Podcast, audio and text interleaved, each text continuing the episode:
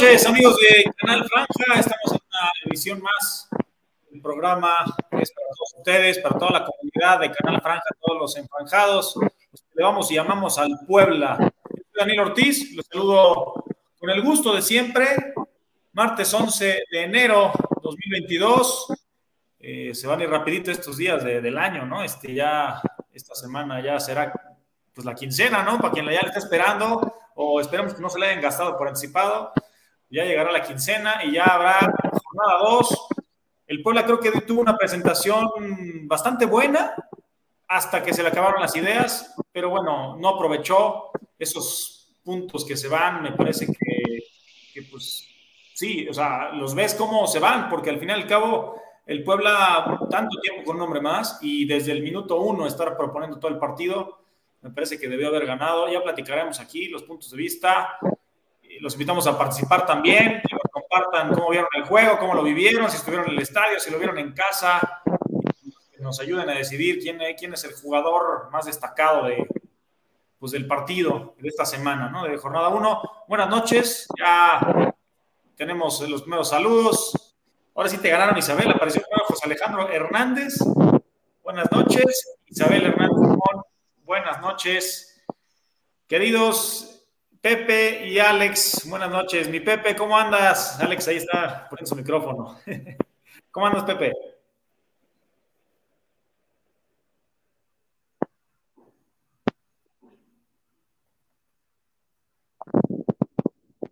Pepe, no escuchamos.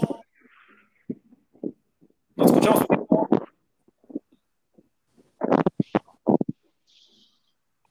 ¿Andas ahí? A ver.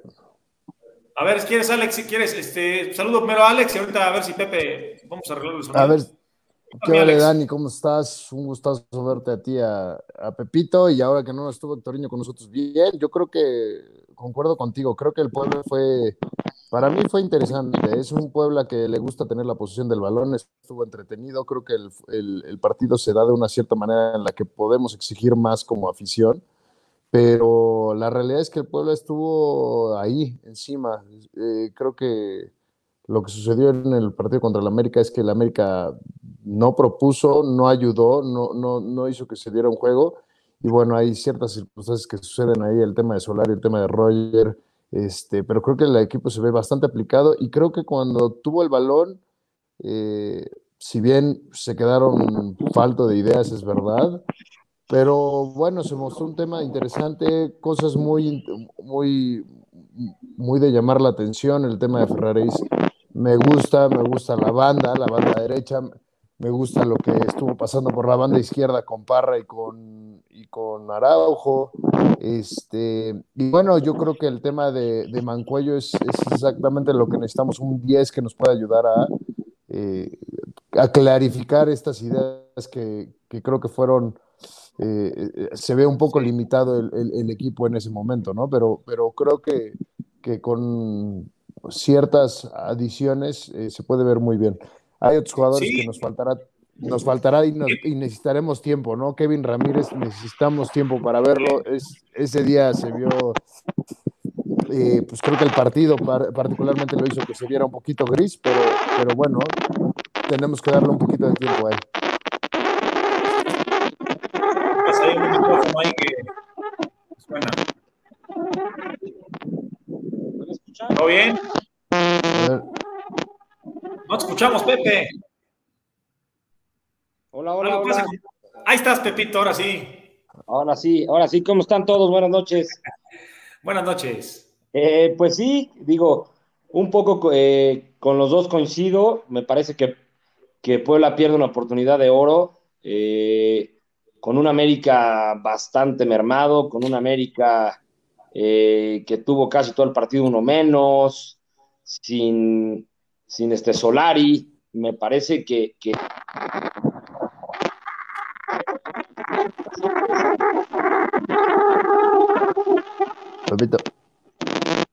Pepe, ojo con el micrófono. Pepe. No sé qué pasa con tu micrófono, mi querido Pepe. Este, a ver si, se puede arreglar ahorita. Intentaremos, intenta de nuevo ahorita que puedas. A ver, ya. Sí, hay una interferencia ahí, no sé cuál que tengas por ahí. No tengo nada. No sé si sea Alex, pero bueno, me escuchan bien. Tiene un. Ahí tiene un temita, Pepito, del, contigo, el, tu micrófono. Hay algo ahí que no te deja. ¿Qué pasa? ¿Qué pasa? ¿Quién está ahí detrás? Hay un este. Oye, comentabas, Alex, ahorita que, Pepe, a ver si se arregla el micrófono. Comentabas lo de Mancuello, a mí me parece que sí, Mancuello debe dar la claridad, porque el Puebla, segundo tiempo intentó, creo que Parra, a mí me ilusiona Parra, que un partido muy lúcido, eh, realmente en el primer tiempo estaba dominando el partido, recuperando bola, tocando, asociándose, regateando. Para mí fue el 45 minutos fantásticos de Parra, pero de segundo tiempo como que el Puebla con un América más metido en su área, le costó trabajo. Entonces, esa toma de decisiones que incluso el Arcamón mencionó en, rueda de prensa, me parece que Mancuello puede ayudar a dar eh, claridad ¿no? al ataque del Puebla y, poder, pues poder crear ocasiones cuando un rival se te encierra tanto. ¿no? no es normal para el Puebla que un rival se le encierre tanto. Y fíjate qué rival vino a ser, ¿no? El América que, que pues, es un equipo poderoso, aunque ya sabemos que el América, el estilo de juego que, viene implementando con Solari es, es, un poquito jugar a los espacios, jugar a esperar y, arrancar este, atrás, ¿no? Que el partido se le pone al América de cara, minuto, segundo 10. Pero bueno, de ahí el Puebla fue ampliamente superior. A ver si ahorita recuperamos a Pepe. Bueno, mientras tanto, vamos a echar tú y yo, mientras llega Pepe. Sí, fíjate, yo, yo lo veo desde varios puntos en el sentido de que eh, ahorita había un, comentario que decía que, no con el pánico. Es verdad, o sea. Ahorita los pongo todos, no te preocupes. Eh, claro, arranca, arranca el partido y tú vas perdiendo, eh, literal, porque es, es literal el. Ahora sí que lo que decía Carlos Milok, ¿no? El táctico es el gol y de ni siquiera se había tocado la pelota y rápido te estás en contra y entonces el pueblo se ve como muy, muy, muy obligado a buscar las circunstancias del juego. Entonces, para mí, desde que empieza el juego, el pueblo se va viendo bien, se va viendo teniendo el balón, se va, se va, buscando algo, lo cual creo que no sucedía, lo, cual no sucedía porque lo que pasaba antes también es que al pueblo le costaba tener el balón. Éramos muy buenos con el latigazo, muy buenos al, al espacio, muy de contragolpear, pero, pero, muy, muy de, jugadas de impacto y a buscar un gol. Y la realidad es que desde que empezó el juego, yo lo platiqué con Pepe, yo estuve con Pepe casi todo el partido. Eh, lo que platicaba es que para mí lo que veía interesante es que al final tenían el balón, buscaban el, gol, estaban en ese momento entretenido, incluso aunque la América tuvo las más claras, pero eh, el, el, Puebla fue, fue llevando el partido a un lugar en donde él fue el dominador y creo que eso no es tan común. ¿eh? Creo que, que, aunque hayamos tenido 10 y pudiéramos haber dominado el partido, es, es sumamente interesante. Es que terminas con 60% de posesión y 24 tiros. Que de, bueno, de tiros a gol fueron solo 3, pero bueno, el Puebla intentó demasiado. Pepito, ya te escuché mejor, a ver si ya. Bueno, me dicen si me escuchan bien o no. Ya lo reinicié, a ver perfecto. Ahora sí, expláyate. No, pues eh, lo que les decía que, que yo vi dos, tres cosas bastante interesantes. Lo de Parra a mí se me hace sobresaliente. Para mí fue el, fue el mejor del equipo, jugando entre líneas, eh, bastante, bastante activo, ¿no? Siendo conector. Algo, algo que me pareció interesante es eh, lo de Robles, ¿no? Que Larcamón cambia, cambia a un a un 5-3-2, ¿no? Que ofensivamente parecía un 4-2-4, ¿no? ¿Por qué? Porque, bueno, no, un 3-3-3-4, porque de repente Robles estaba jugando como un segundo delantero, un poquito acompañando a Martínez, y, por las bandas estaba Ferraréis, estaba Araujo, y bueno, lo de Araujo también se me hace sobresaliente, se me hace el mejor jugador actualmente de la plantilla. Me parece un, jugador eh, infravalorado. Me parece que es, que es de lo mejor que hay en esta liga por, por, la banda izquierda, como un este carrilero. Y, Puebla debe de, aprovechar a este jugador más, ¿no? Me parece que, con, el, con, el destape, por así llamarlo, de, de Parra, me parece que vamos a ver un poco más suelto Araujo, un poco más ofensivo, porque Parra le está dando esta pausa, este juego entre líneas que antes tenía que hacerlo por muchos momentos Araujo, ¿no? Eh, lo de Mancuello ya lo platicaron, pero yo quisiera añadir que, que, Mancuello sí fue una petición eh, del Altamont, pero, pero, pero, fue una petición puntual, ¿eh? No fue, no fue tema, te lo pongo en la mesa y si te parece y escoge. No, él, él, él pidió a Mancuello, ¿no? Lo conoce, lo ha visto mucho, es un jugador que le gusta y que lo que me comentan es que él, él, él entiende que es un jugador que, que, se va a adecuar bastante bien a lo que él quiere jugar, ¿no? Lo de, lo de Ramírez a mí eh, coincido, ¿no? Se vio un, poco gris y me parece que, que, si empieza a jugar con este cuatro, bueno, con estos dos delanteros, me parece que ahí va a estar junto con, junto con Memo, ¿no? Platicábamos hace una semana de, de, de, por dónde podría jugar Kevin Ramírez, porque es zurdo, me parece que va a jugar un poquito atrás, ¿no? Y lo de Memo, nada más para, para este, finalizar este comentario, Memo la verdad es que a mí en lo particular me decepcionó un poco, ¿no? Se vio muy duro, se vio un poco lento, con, con no, no, no lento en cuanto a, a velocidad, más bien lento como en reacción. Hubo varias pelotas que le rebotaban, que, que, le costaba voltearse, ¿no? Y, y, los pocos minutos que Aristeguieta entró me, me parecieron mejor. Entonces. Mucho más eh, interesante. mucho más interesante. Me parece que, que, que, si se enchufa Aristeguieta puede ser interesante, porque Memo, la verdad es que lo vi, le vi, le vi que le costó, ¿no? Puede ser natural, porque pues, tuvo pocas, tuvo pocas bolas. También, o sea, hubo un primer tiempo que controla el área y se le va un poco larga, pero ese control con el giro hubiera sido una posibilidad, pero estuvo pocas pelotas.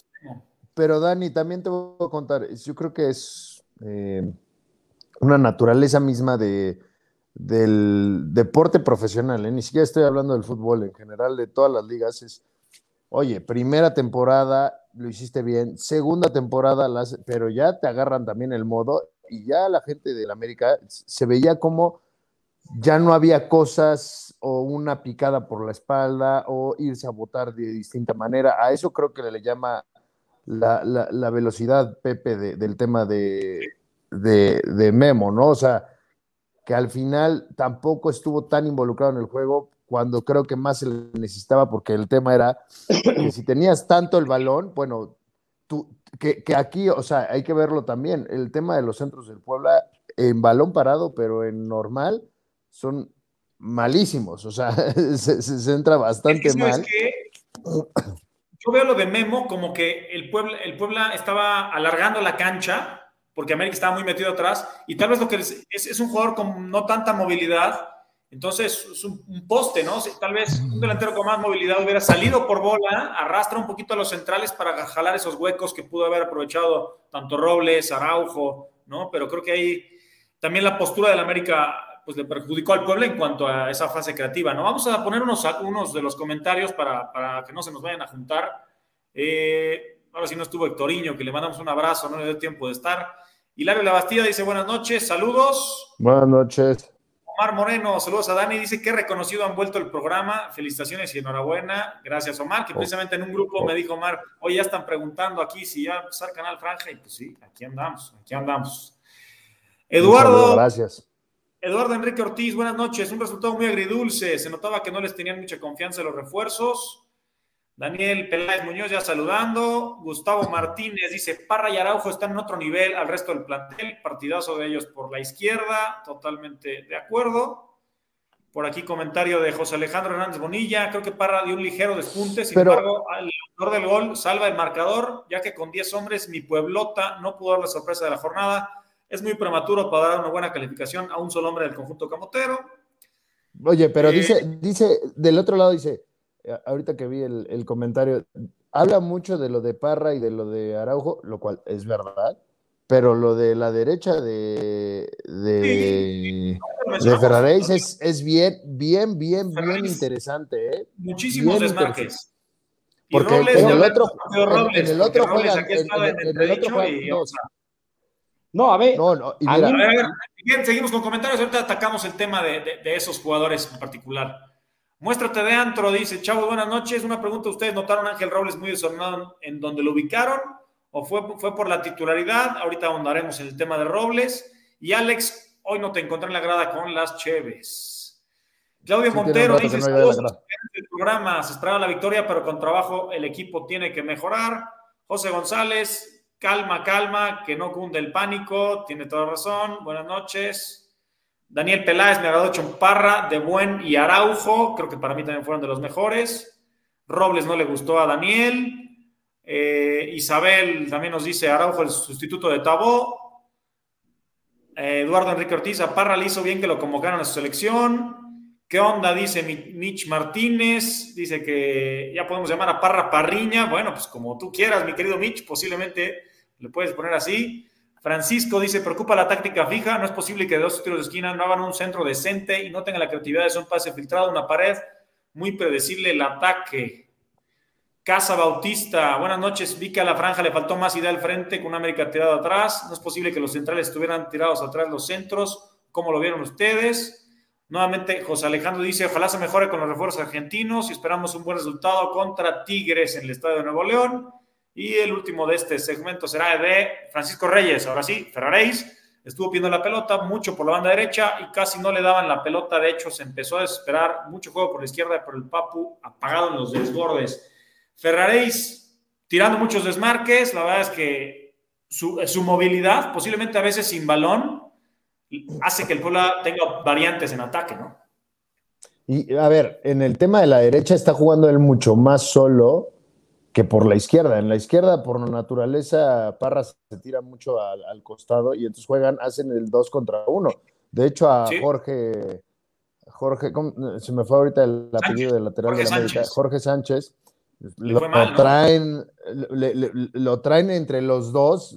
La verdad es que eh, en una noche que se le complicó bastante, pero porque los dos se hacían uno y uno. En el otro era un mano a mano entre Chava Reyes y Ferraréis, en el cual yo sí creo que a lo mejor no, no, no, no fueron los mejores centros, pero creo que ofensivamente el Puebla se ve mejor de ese lado, de ese costado, se ve bastante bien. Eh, pero en general, es lo mejor que tiene el equipo. Es que es lo mejor que tiene el equipo, la banda izquierda, porque la banda derecha, yo insisto, Robles no jugó como un extremo, jugó como un segundo delantero tirado a la derecha. Por momentos, Robles estaba atrás del lado derecho, Parra del lado izquierdo, con un, con un punta.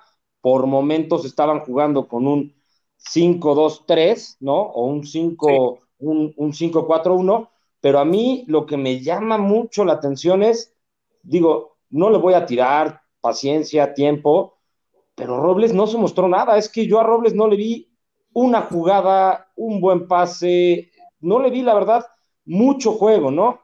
Entonces yo creo que eh, ahí es donde, donde o es Ramírez o es Ramírez, porque si no se nos empiezan a acabar las opciones, tiene que ser por ahí Ramírez. Pero, yo no creo que el partido de Parra ha sido tan malo, ¿eh? O sea, creo que se asoció. O sea, de Robles. De Robles. Yo vi varios desmarques de Robles, bastante buenos también, porque es que el Puebla, como decías, Alex, se junta mucho por izquierda para encontrar espacios por derecha. Entonces, Robles se metió como un segundo nueve, como dices, eh, Pepe, y Ferrari es el que termina como un extremo derecho prácticamente, y muchas veces también metiéndose al centro en esos desmarques para, para buscar balones al espacio. De hecho, pues Robles creo que tuvo contacto con la pelota más de apoyo para pues, generar, tal vez mover la bola, porque la América tenías que moverle la bola porque estaba muy atrás. Y Robles por ahí buscó un pase filtrado, tal vez sí, sí, yo le hubiera, me hubiera gustado un disparo de fuera, ¿no? Que es lo que ha hecho en la sub-20 muchísimo. O sea, hay muchos jugadores, tiempo, pero hay muchos jugadores que desde, desde que le dan confianza, desde que tiene minutos, o sea, tuvo 45 minutos, se le ven destellos, jugadas claves, un buen control, un, un este, pase dirigido, este pase filtrado, cambio de juego. Yo a Robles lo vi presionado eh, y sacando la bola lo más rápido, ¿no? O sea, como cumpliendo. Vamos a darle tiempo, pero yo creo que era una oportunidad de oro. No sé si vieron ayer un chavo que entró de Pumas. ¿Rubalcaba? ¿Eh? Rubalcaba. Rubalcaba, no. Estaba jugando en Estados Unidos, dicen que es canterano, pero no, no, está jugando en Estados Unidos y no con los Pumas. Son, son jugadores que debutan con el equipo. Es un canterano porque estaba en la sub-20 antes de este Pumas, se va a jugar. no, bueno, pero, pero, pero, pero aprovecha, ¿no? Robles tiene dos, tres temporadas en el equipo. Pero son contextos. el, partido, para Robles no estaba fácil, el América muy metido atrás, no, no tenía espacio. Es una comparación. Son, son, son jugadores, es, es solamente comparar que hay jugadores que aprovechan más que otros, ¿no? Me encantaría ver a Robles más así como jugó, como un segunda punta, pero que aproveche, porque Puebla lo que necesita es un jugador que te cambie el juego. Es que el único que lo cambia ahora es Parra y, y, Araujo. A ver, Pepe, Pepe, Pepe, pero a ver, ahí, va, el tema. O sea, la esperanza está en que Ángel Robles, que tiene, no estoy seguro porque ahorita nos falta Hectoriño, pero no debe tener ni, con los 45 minutos, no debe tener ni 90 minutos en primera división. No es. o sea, e, ese jugador no es este. No, ni, va a poder ser algo diferente. No, no tiene 45. Tiene 20 años. o sea, a lo que voy es, tienen que darle tiempo. Igual que como se dijo con el tema de Parra, es un tema de tiempo y es un tema de minutos. Ahora, de lo que platicamos la última vez y que decían, hoy decíamos tú y yo, y eso lo digo aquí, es, oye, pues no lo meten a jugar y dicen mucho y dicen, bueno, lo metió y lo metió en un partido bravo. O sea, el estadio aquí yo lo digo con todos nuestros amigos aficionados, es, era mucho más gente del América que del Puebla, mucho más. O sea, entonces es un partido bravo, es un partido difícil, es un partido en el que hay, el, delantero tiene cierta expectativa de él y yo no creo que lo haya hecho tan mal, o sea, yo nada más creo que a lo mejor no lució del todo, pero tampoco fue alguien que afectó al equipo o que todo lo que le pasaban le rebotaba o que al final le iba afectando. Creo que es un tema de darle tiempo y, necesita partidos. Ahora, si fueran llevar a 10, 12, 15 partidos y la verdad no le vemos eh, el tema de futuro, pues bueno, entendería muchísimo que, que, hubiera ciertas críticas, pero es un tema con él, lo mismo que se dijo con el tema de Parra, es un tema de tiempo, es un tema como lo de Kevin Ramírez, que a lo mejor tenemos que darle unos partidos que se encuentre su estilo, que encuentre su forma. Y hay otros jugadores que no, que, es como el caso de Mancuello. Mancuello es por edad, por petición del club, por todas esas cosas, tiene que hacer una diferencia radical. Nada más en años, le lleva 12 o 13 años Mancuello a, Ángel no, Y, bueno, y partidos en primera división muchísimo más, ¿no? Este, creo que perdimos a Pepe. Este, Robles tuvo pues es que 65 minutos, un tiro afuera, mira, sí tiró, no, me acordaba de ese disparo. Eh, de sus duelos ganó dos de, de nueve, eh, toques precisos el 80%, fueron 15 toques, o sea, creo que fue un jugador más, más, de, más de apoyo, de tratar de buscar pues, espacios, ¿no? Que, que es lo que no había. O sea, también el contexto del partido fue, no fue normal. El Puebla normalmente no ataca con tanta posesión del balón y tal vez ataca con más con, más espacios, ¿no? Y ahora sí, a Robles no se le dio esa situación, ¿no? Pero bueno, creo que... Oye, nada más, lo le llevamos la contra a Pepita y se fue. Recién llegaban Kevin y recién llegaba Cortizo.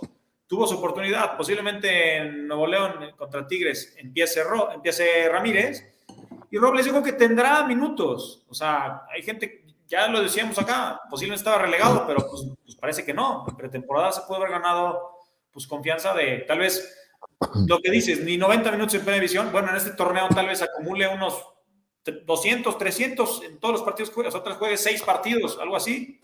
Serán buenísimos. y que demuestre, ¿no? En realidad, cuando tú haces, me da risa, voy a hacer primero este comentario. Nada más, Pepito, no estuvimos de acuerdo con él y se nos fue. Pero. no le diga pero, para ahorita que regrese.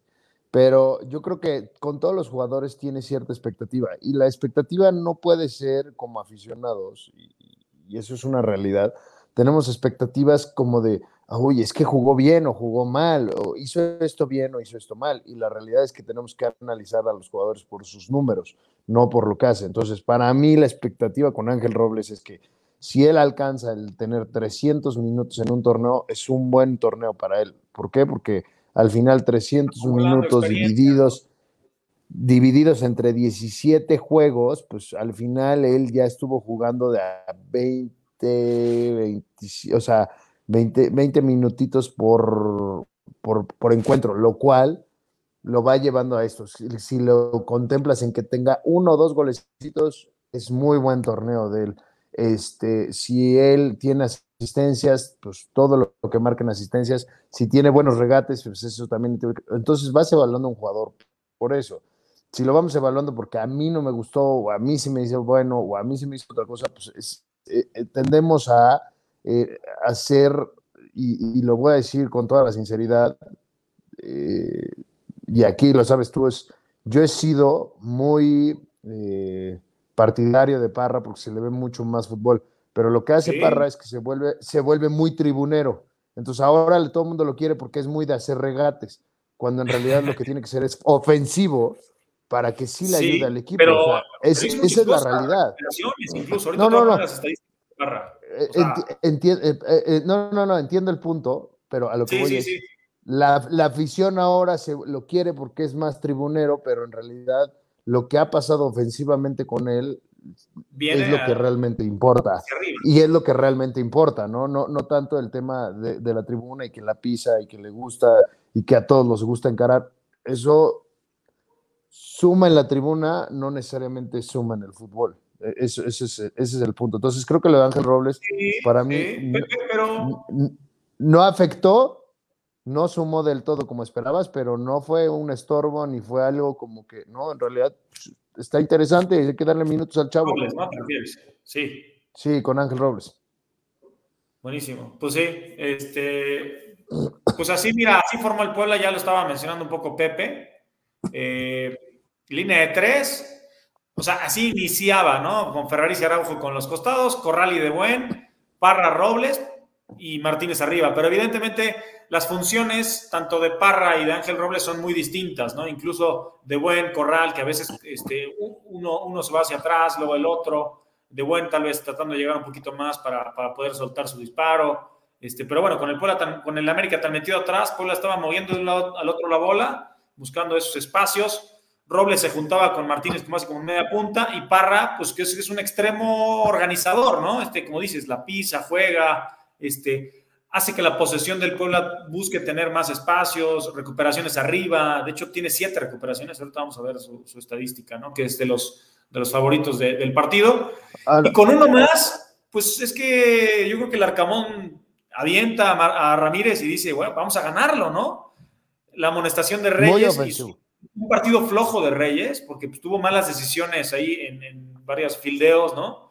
Este, entonces retrasa de buen, manda a Ramírez como extremo izquierdo y a Parra lo, retrasa un poco para seguir como organizador, pero tal vez ya, ya arrancando más de medio, ¿no? Este, y así el pueblo estuvo un ratito, todavía Robles permaneció un ratito, dime. Ah, hay que mencionar eso del Puebla eh, que, que sucede, que la, contención o el medio campo en, el medio central del Puebla no va a ser el titular en el torneo. Ah, no, no, ninguno de estos dos, ¿no? bueno, se supone, ninguno, vive buen pero Salas y Mancuello deben ser titulares, ¿no? Eh, eh, Salas y Mancuello se pintan como que van a ser los, los titulares. Y el tema de De Buen, pues tienes un muy buen recambio, yo lo veo ahorita como un muy buen cambio que puede jugarte dos posiciones, que es lo que acabó haciendo ahorita.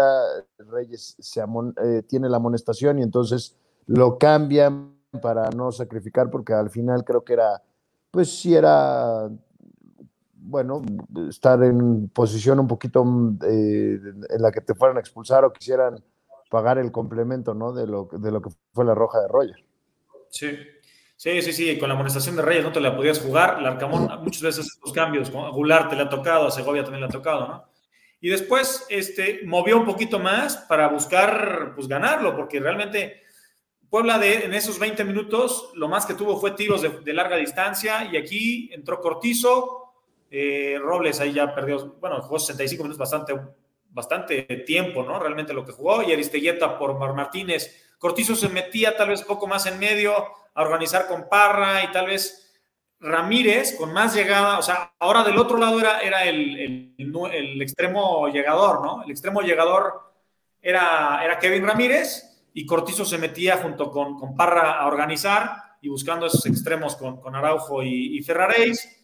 Y pues ya al final, ya fueron últimos cambios por un Corral que la verdad, no sé si ahondaremos ahorita en el tema, pero Corral me pareció flojísimo, el más flojo de la cancha este, muchos errores, muy, muy sin dar fluidez al juego, ¿no? Y entró Barragán casi como carrilero derecho, pero bueno, buscando ahí entrar por esa banda. Ya sabemos que es un centro delantero que puede jugar por, por fuera también. Y entró Alberto Herrera, ¿no? Sumando minutos, pocos esta vez, pero digo, para que cualquier oportunidad te agarraran desprevenido, fuera un jugador rápido como Herrera y no como como corral, ya que el pueblo pues estaba muy ¿Qué? ahí, Dani?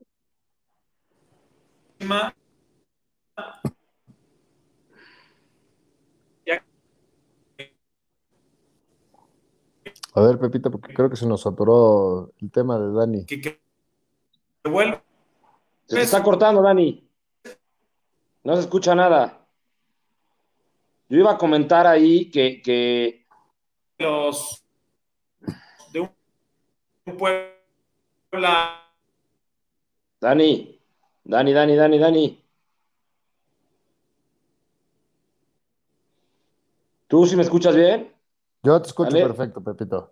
Échale, ahí, ahí eh, bueno, no sé si lo comentaron o no, pero eh, de buenas una jugada impresionante, faltando cinco minutos. No sé si ya lo habían comentado. No, no, no, para nada, dale, dale. bueno, ahí, ahí... Que, te, enojaste y te fuiste. No, no, para nada. No, ahí eh, lo, que hizo de buen eh, empezó cuando, cuando cambian a esta línea, fue, fue interesante porque de buen se mete prácticamente como un cuarto, o sea, como un cuarto defensa para liberar totalmente a tanto a Barragán al final como a Araujo, ¿no? Y de buenas una jugada eh, que salva. ¿Por qué? Porque era un mano a mano al final, por ahí, eh, un, poco fuera del área, un poquito más, y hace una barrida ahí espectacular, sacando eh, la pelota, que si le falla esa barrida, pues el América tenía ahí para, para, para el una barrida 2 a 1, de hecho hasta comentamos. Una barrida muy tiempista bastante, bastante buena, ¿no? Y ahí, ahí. Sí, perdón. Bueno, yo me, desconecté, pero bueno, lo que, te, lo que decías tú, Pepe, ¿no? Era este movimiento de Robles, o sea, Robles y Parra arrancando pues, como si fueran la misma posición, pero Robles como un casi un segunda punta y Parra metiéndose como organizador y casi, casi con Araujo y Ferraréis, como dices, terminabas con un 3-3-4, prácticamente. Con un 3-3-4. Sí, estaba tan atrás el América que Araujo y Ferraréis pues, no podían llegar casi por sorpresa, porque pues, el rival estaba con la línea muy, línea muy atrás, ¿no? Que, vuelvo a repetir, y se me hace muy interesante decirlo, me parece que va a cambiar el, el, el 5-2-3 que manejó casi, casi dos temporadas. Me parece que el Arcamón trayendo a un Kevin Ramírez, poniendo a Robles, eh, trayendo, bueno, Barragán fue un poco por lo de Escoto, pero creo que ahora va a jugar con dos delanteros, ¿eh? Precisamente por, por lo que vio en Parra. Pero, yo creo que Parra ya viene jugando así, ya viene jugando pero un poco más en la, como extremo, ¿no? Tal vez, o sea, quitando Tabó, pones a, Ramírez y yo que Ramírez va a jugar a pierna cambiada y casi con esa función de moverse como una doble punta. O sea, yo, yo pienso que va a quedar igual. O sea, con este, la misma alineación, solo que cambiando los dos contenciones y Ramírez por Robles. O, hasta en un momento dado, hasta, hasta el mismo Cortizo, porque Cortizo es un jugador de, un mismo corte como Parra, ¿no? No es un jugador eh, explosivo ni de potencia, pero es un jugador con mucho control, con, con, muy, con muy buen disparo, mucha claridad. Y me parece que esto lo va a hacer eh, bueno, yo creo que en algún momento con, con Mancuello va a jugar con Salas clavadito, con Mancuello atrás de Parra y de, y de Kevin o de Cortizo, dejando a, a Ferraréis y a Papo Araujo como extremos natos, ¿eh? Eso, eso, la verdad es que a mí me parece bastante interesante si es que lo pone así, pero creo que va a ser muy ofensivo el Puebla si es que juega de esta manera, ¿no? Con dos extremos pegados a las bandas, rápidos, desequilibrantes, con dos centros delanteros, con un poste y uno que se mueve atrás, y con tres jugadores o con dos jugadores que tienen manejo, ¿no? Como es Mancuello y Parra, y con un Salas ahí clavadito. Yo creo que. Tiene variantes este Puebla y tiene lo que dices, ¿eh? Velocidad, tiene regateadores. Digo, tal vez falta un 9 un poquito más pesado, ¿no? Uno más de, más este, de peso, me refiero a que te garantice goles, pero bueno, yo espero que Martínez o Aristeguieta entre los dos hagan 6, 7 goles, entre los dos, digo, o al menos unos 5, 6, como Alex, que está numérico a veces en estos temas, y con eso te das por buen servido, ¿no? voy a pedir mucho, ¿eh? Pero el centro delantero, un centro delantero con un corte parecido que nos vendría perfecto, sería un tipo como Cavallini, ¿eh? Porque Cavallini la poste, pero también jalaba, corría, era rápido, definía solo.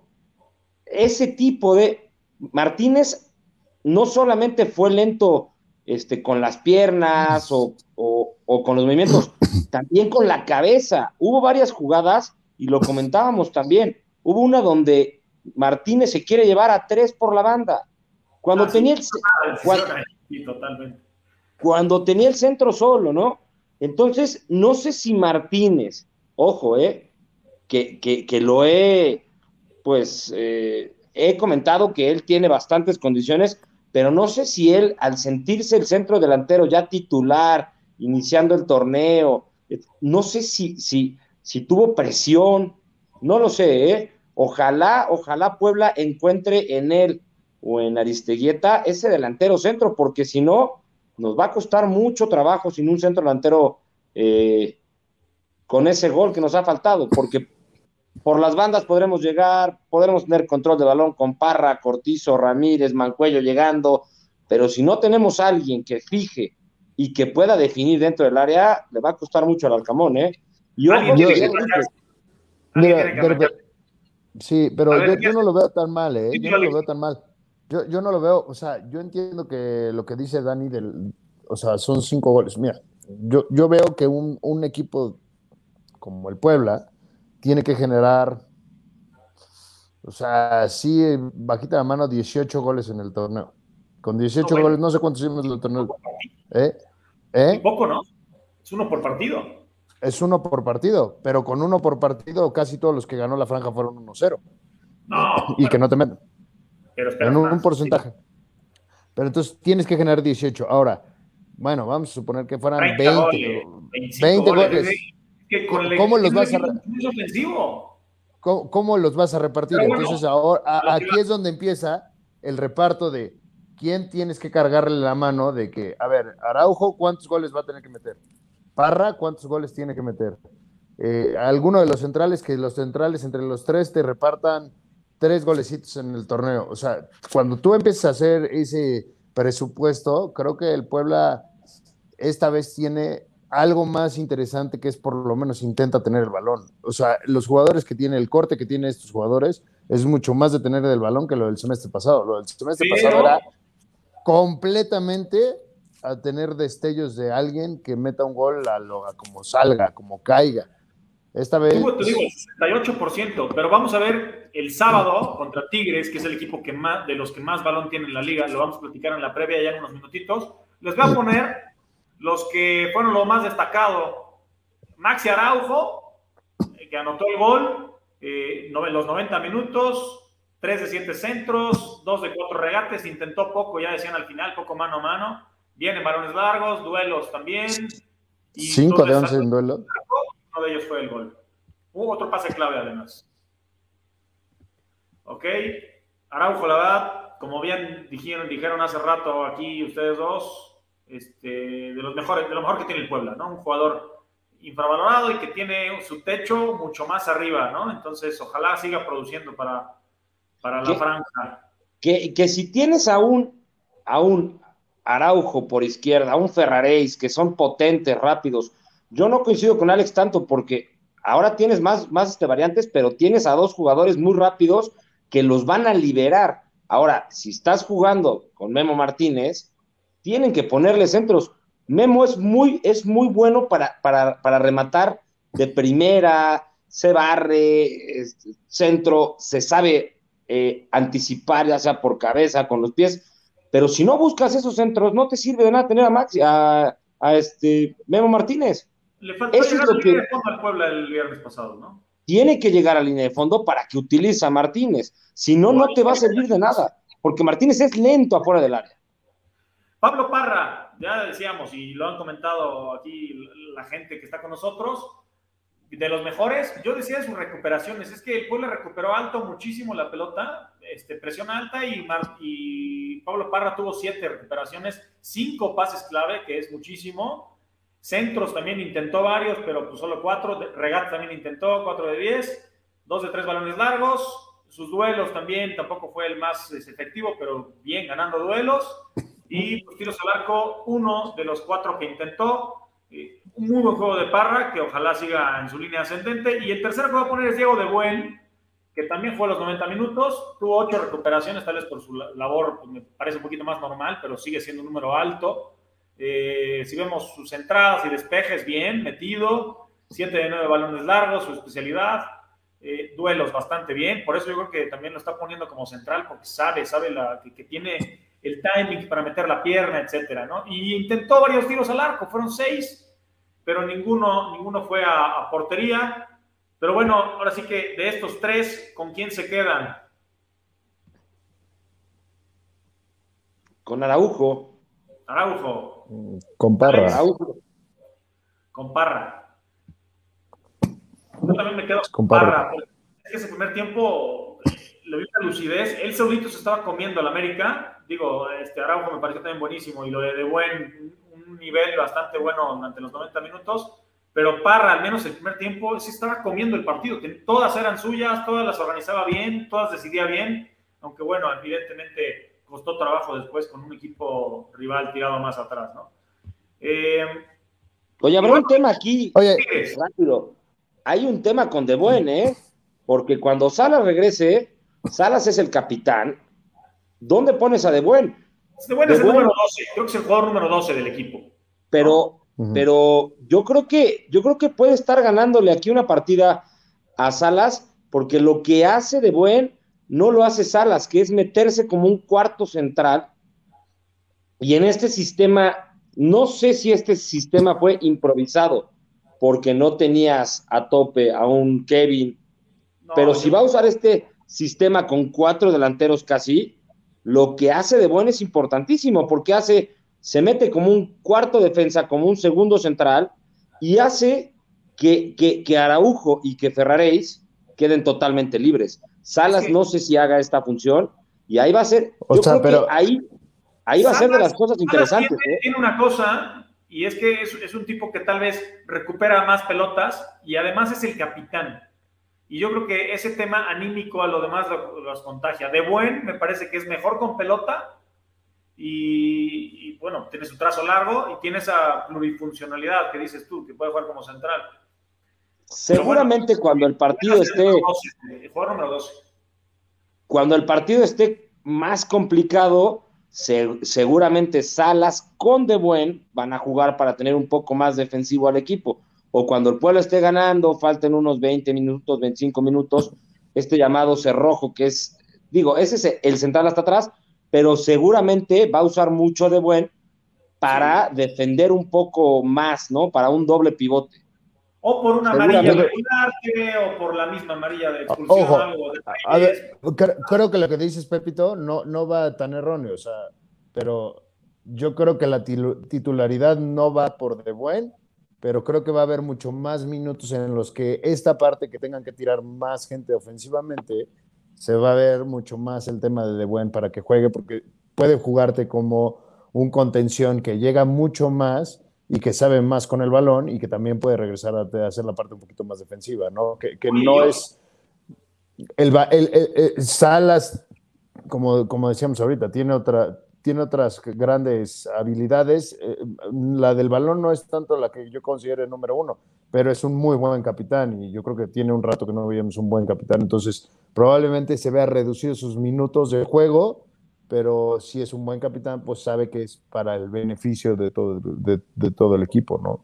Oye, y Dani Aguilar, que se va a recuperar pronto, Alberto Herrera, o sea, son hombres que también te dan otro tipo de cosas en ese medio campo creo que el que va, mi, percepción es que va a empezar a jugar menos es George Corral, porque por el carril derecho, pues ya vemos un Ferrari muy consolidado, ¿no? Y Corral, pues en media cancha, creo que pues hay otros hombres que lo están haciendo mejor.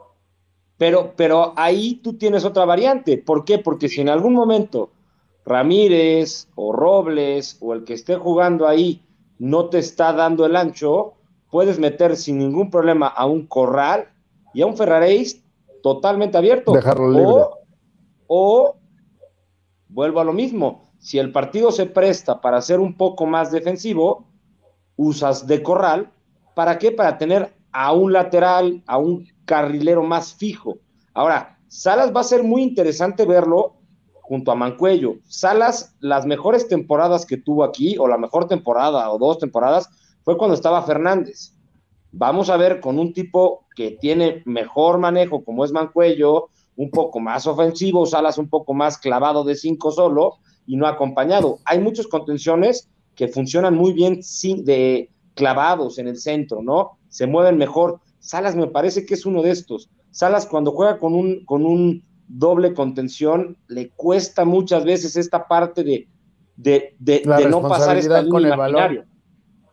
Y la responsabilidad, con, exactamente. Cuando, cuando juegas con dos cinco o dos contenciones, lo que haces es partir el campo en dos y Salas tiene que estar haciendo recorridos eh, de espalda hacia el otro contención y tiene, cuando le toca de su lado, tiene que él tener la responsabilidad de salir y atacar.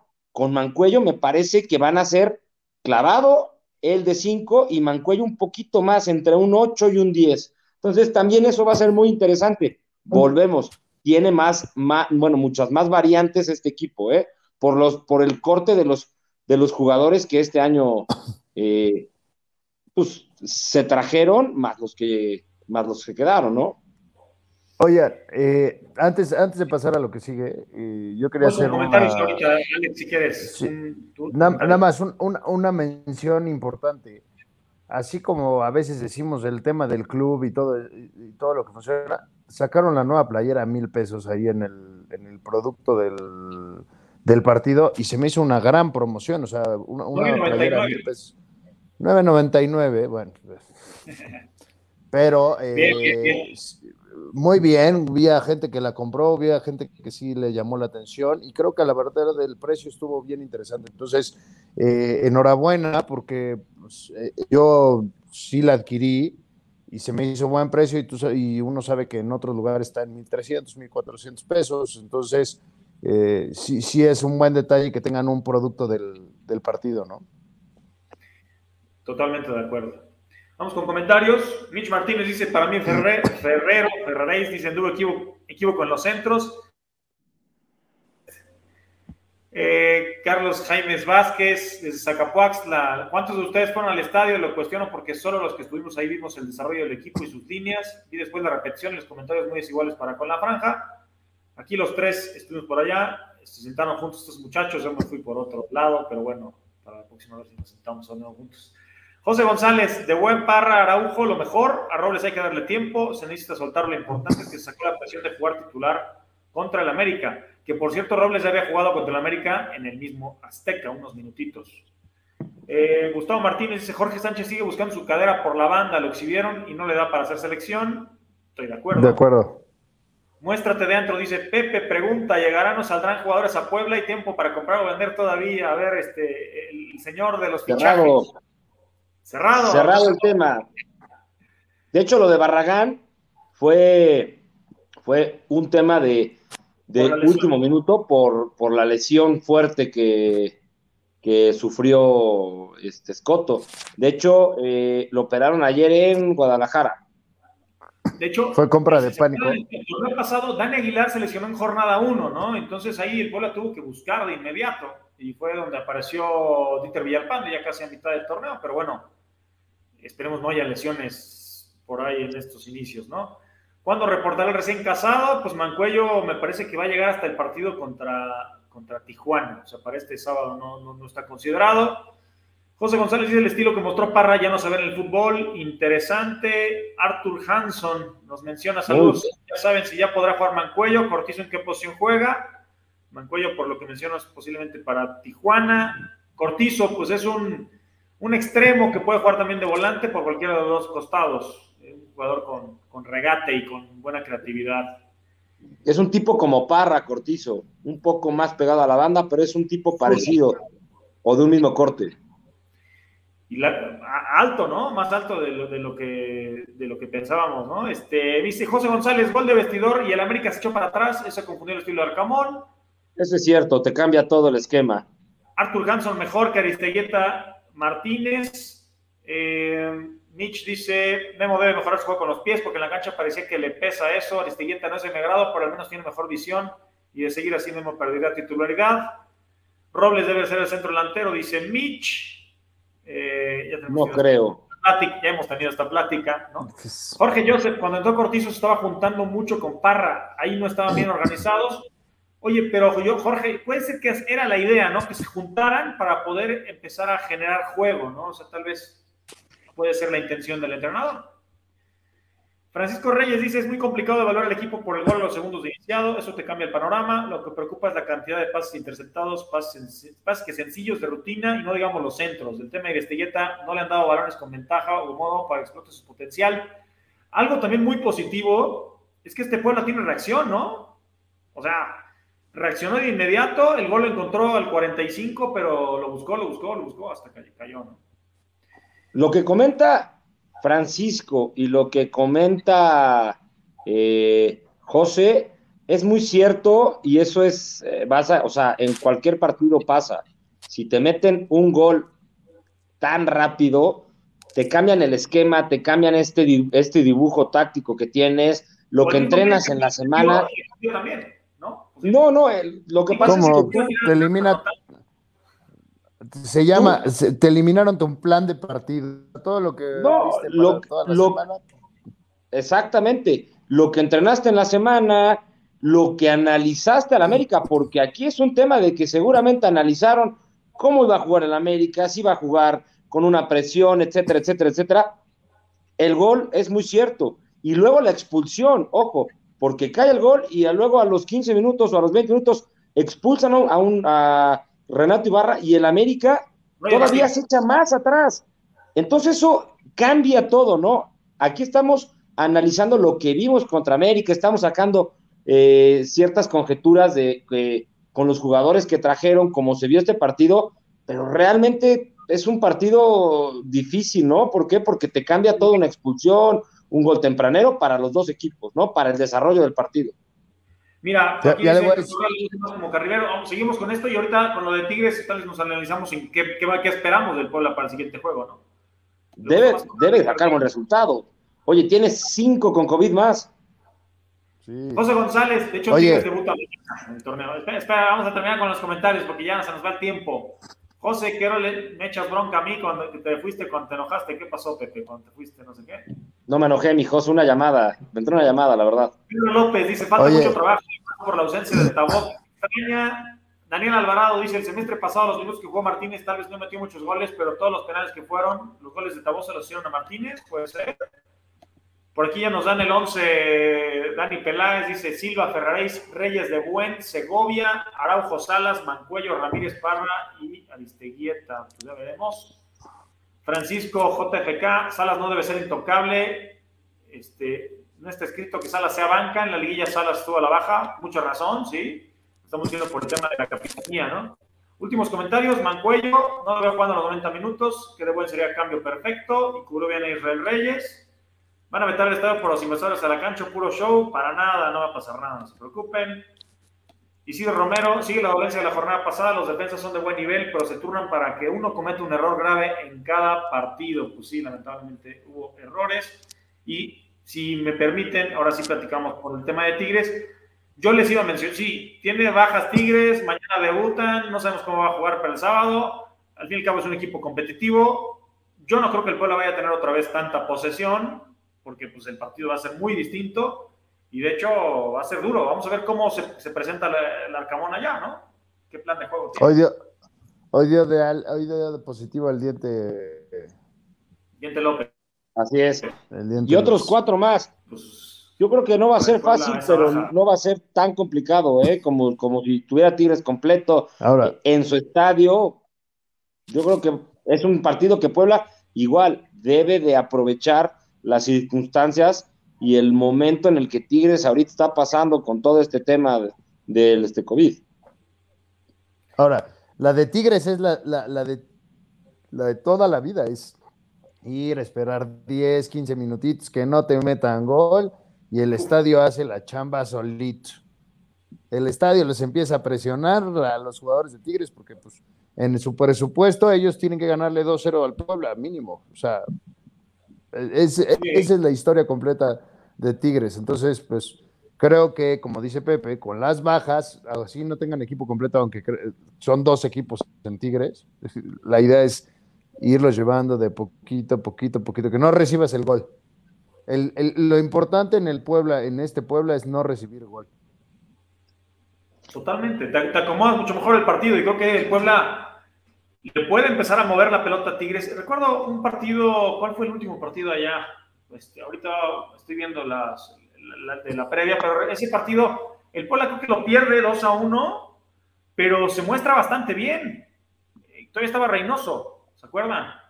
Fue el mejor partido de la temporada. De la era Reynoso, A los 5 minutos iba 2-0, con un penal a los 20, 30 segundos contra Guiñaco al minuto luego otro golazo, y de ahí Puebla fue superior 85 minutos. Ah, minuto 6 y minuto 8, bueno, de hecho el, el, penalti fue el 4, pero sí el 6 al 8, 2 a 0, Ormeño descontó, ese, partido Puebla lo jugó bastante bien, o sea... Muy, de lo más Reynoso, pocas veces vimos al equipo de Puebla de Reynoso jugar tan propositivo como como aquel día. Yo creo que, a ver, el torneo pasado Larcamón empezó a dar un poco más muestras de, cómo cada partido cambiaba uno, dos este, jugadores, sorprendía con el Fideo como 10, Escoto de repente entraba, de repente Araujo era carrilero, de repente extremo, siempre, siempre, siempre cambiaba un 10, este, 15%, uno, dos este, jugadores, ¿no? Creo que ahora con, con, con el equipo como él lo arma, yo creo que vamos a ver muchos más cambios me parece que van a haber cinco a lo mejor que son inamovibles. La defensa central no se va a mover salvo algún cambio por ahí, Maya que esté esperando algún centro delantero muy alto o un equipo que te centra mucho, pero me parece que la media cancha va a estar cambiando. Araujo va a estar un eh, carrilero más arriba, Mancuello va a entrar, o Salas, o Diego de Buen. Eso es bastante bueno, ¿eh? Yo creo que Puebla este partido lo va a jugar otra vez. Digo, no está Mancuello, pero va a jugar otra vez con dos contenciones clavaditos y ahora sí va a estar buscando velocidad de Ferraréis y de Araujo. O Kevin Ramírez, Kevin Ramírez que posiblemente vaya, vaya de inicio ahora, sí, ¿no? De hecho, les voy, les voy, a poner los resultados del pueblo, bueno, no se los voy a poner porque los tengo nada más acá. 2015, ¿se acuerdan? Una victoria 1-0, gol de Luis Gabriel Rey, el pueblo ganó de visitante. Después hay un 2-1 que Tigres gana, y después, este, pues lo que a veces pasa, ¿no? Que también golean al ese 2 a 1 con un penal de Alustiza, nos dieron 2 a 1 después. 5-0 perdió el Puebla 2017. Eh, después viene un 6 a 1, que el Puebla empieza ganando 1-0 y se lo voltean 6 a 1. Después viene una victoria, un gol de Cavalini casi al, 83. y el Puebla gana. Un centro, ¿no? 2 a 1 que mencionamos. Fue, fue, fue, un, fue un miércoles por la noche. Ajá, fue entre semana, que defendió bastante bien el Puebla, pero es este que les decía del 6 a 1, el Puebla empezó ganando, ¿no? Y después. No mames, Pepito, Pepe, explícame cómo te acuerdas que eso fue un miércoles y no te acordabas ahorita que, de que fue Roger Martínez, que dijiste que fue Renato Ibarra. Renato Ibarra. Roger Martínez. me acuerdo muy bien. Tuve partido ahí de los miércoles en la Noria y me acuerdo que estaba ahí al pendiente. Me parece que este Tigres, bueno, no me parece, este Tigres o este Piojo Herrera y, y cómo juega es muy ofensivo. Juega con, con casi cuatro delanteros, con dos fijos, dos por las bandas, juega con dos jugadores atrás, con excelente manejo de balón. Puebla tiene que defenderse muy bien.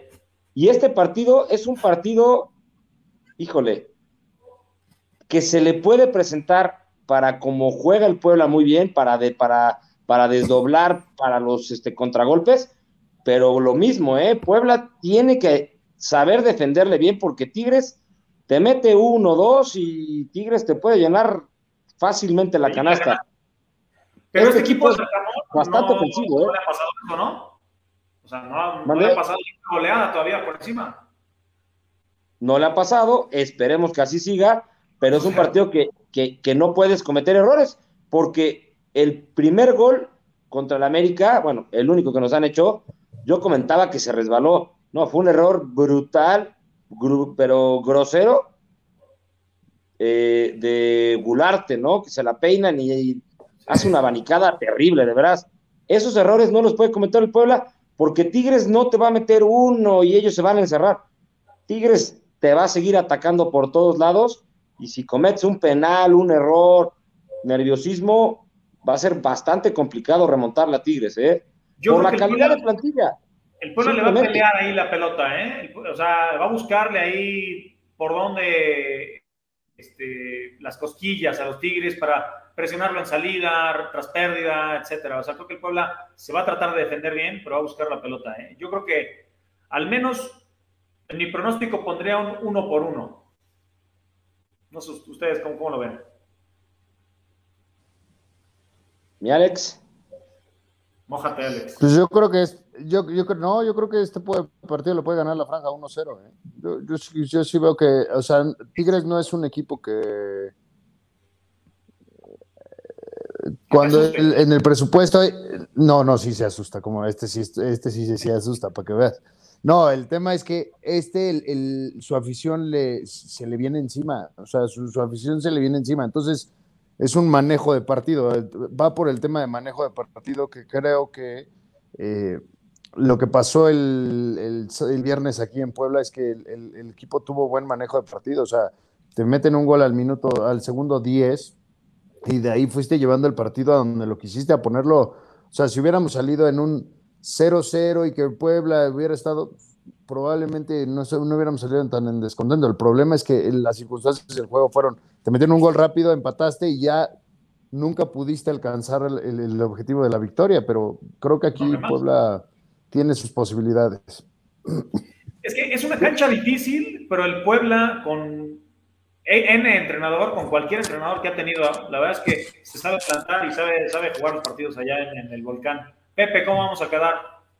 Eh, me parece que es un partido un poco similar a la semifinal, a los cuartos de final contra León, en el de vuelta, algo parecido, ¿no? Donde Puebla, si aguanta bien los primeros 20, 30 minutos, va a tener oportunidades. Ese partido contra León me parece que Martínez o Tabó falla una clara, pero si Puebla le puede aguantar los primeros 30 minutos, va a tener oportunidades. ¿eh? Yo, yo sí veo un 1-0 de la franja o un 2-0. ¿eh? Si Puebla le aguanta bien, Tigres se va a desesperar, se va a desesperar. Y si clava gol Puebla por ahí en los primeros 15, 20 minutos, va a tener muchas, muchas, muchas oportunidades atrás. Tigres no es un equipo rápido atrás, ¿eh? Entonces, ahí es donde Puebla debe aprovechar a Araujo, al mismo Ferraréis, hasta el mismo Kevin Ramírez, ¿no? Ahí, ahí es donde Puebla tiene que.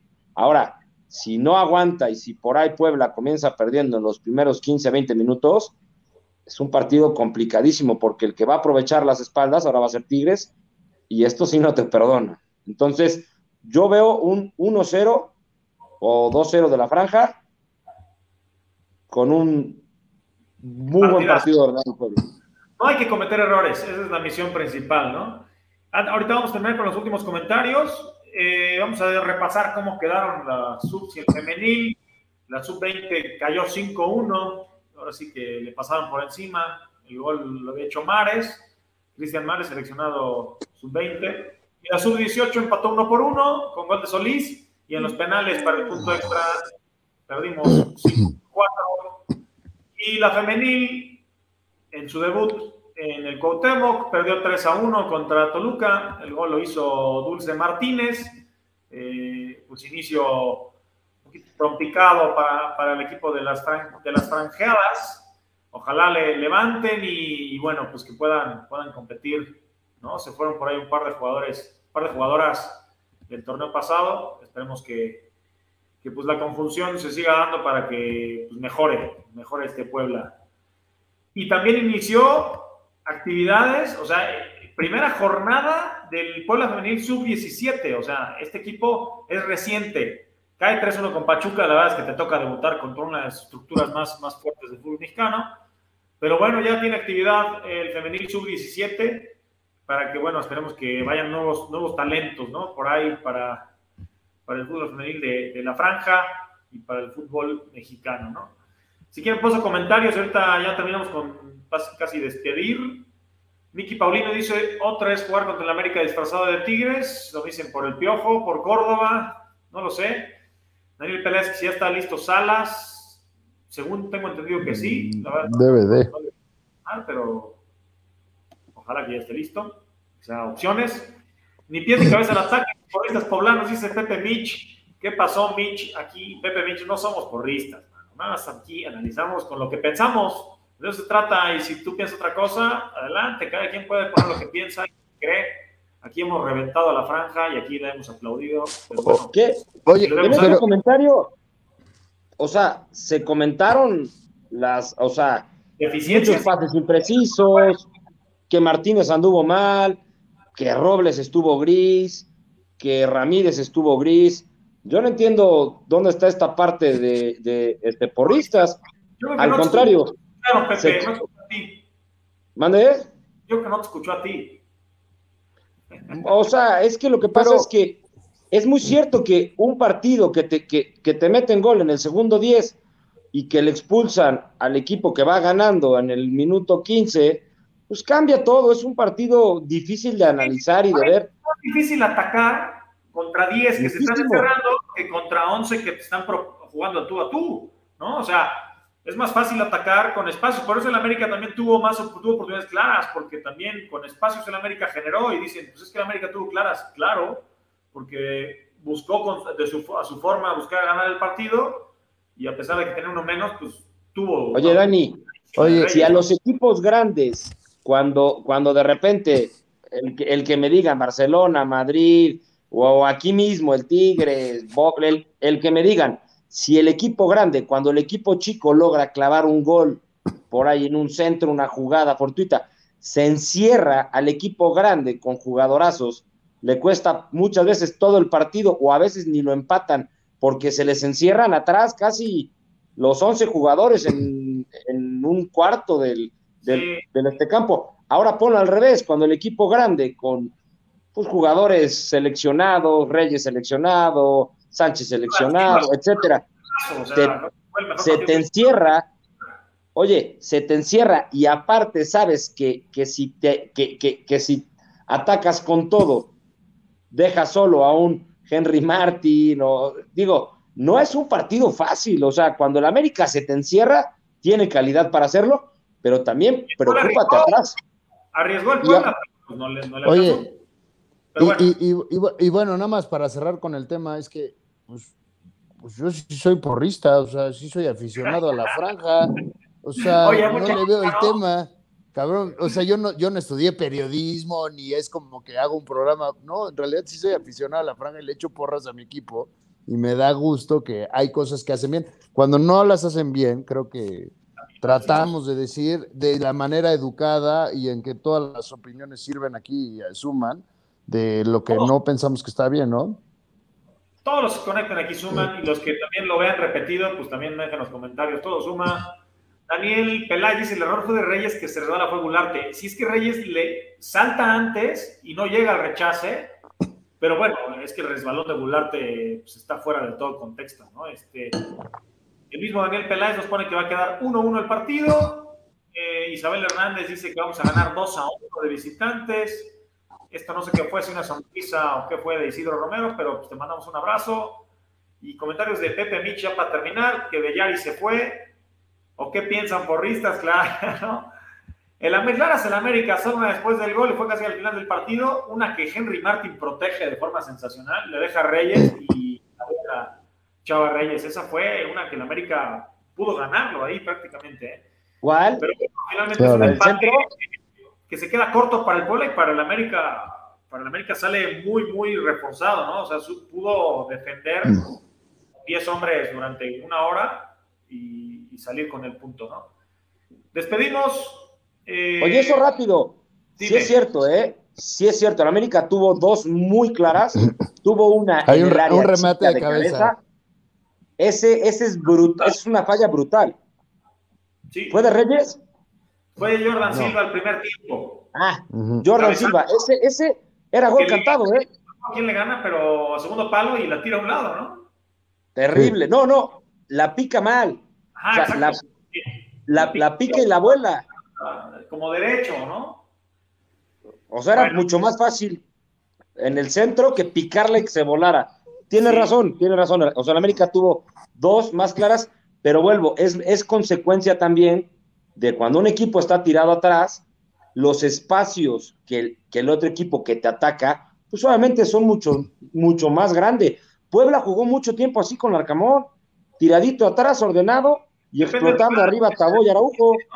El Puebla, pero ahora el Puebla tiene más variantes ofensivas, entonces creo que el Arcamón puede explotar. Tenía que cambiar, porque ya lo conocían muy bien al Arcamón. Vamos a ver cómo se presentan Tigres, ¿no? Eso también va a ser importante verlo, porque inicio de puede cambiar, puede poner a Maya, no sé, y Araujo soltarlo más arriba, no sé, vamos a ver qué hace, pero creo que el Puebla va a competir, ¿no? Va a competir en cualquier cancha. Y precisamente también Isidro Romero dice fuera de dedo, pero el Puebla gana 0 a 1 Ahora sí nos despedimos. Ya nos echamos un buen ratito platicando con ustedes. Ya saben, compartan, síganos en redes sociales. Estamos en todos lados. Estamos en Twitter, Facebook, YouTube, Spotify. Ahí andamos para sus, órdenes. Las redes sociales de nosotros también ya las tienen ahí. Aparecen los nombres. Peps. Eh, Pep04, soy Daniel Ortiz, Alex Pemo ya 25 para también seguir debatiendo José González venga franja, estamos empezando los últimos torneos, hemos salido sorprendidos, este no creo que sea la excepción. Buenas noches chicos, dice Isabel, buenas noches igualmente y para, todos los enfranjados. Nos vemos para la próxima, que gane la franja el fin. Gracias, Pepito, gracias, Alex. Buenas noches, señores. Saludos a todos. Fuerte abrazo. A la franja. Abrazo.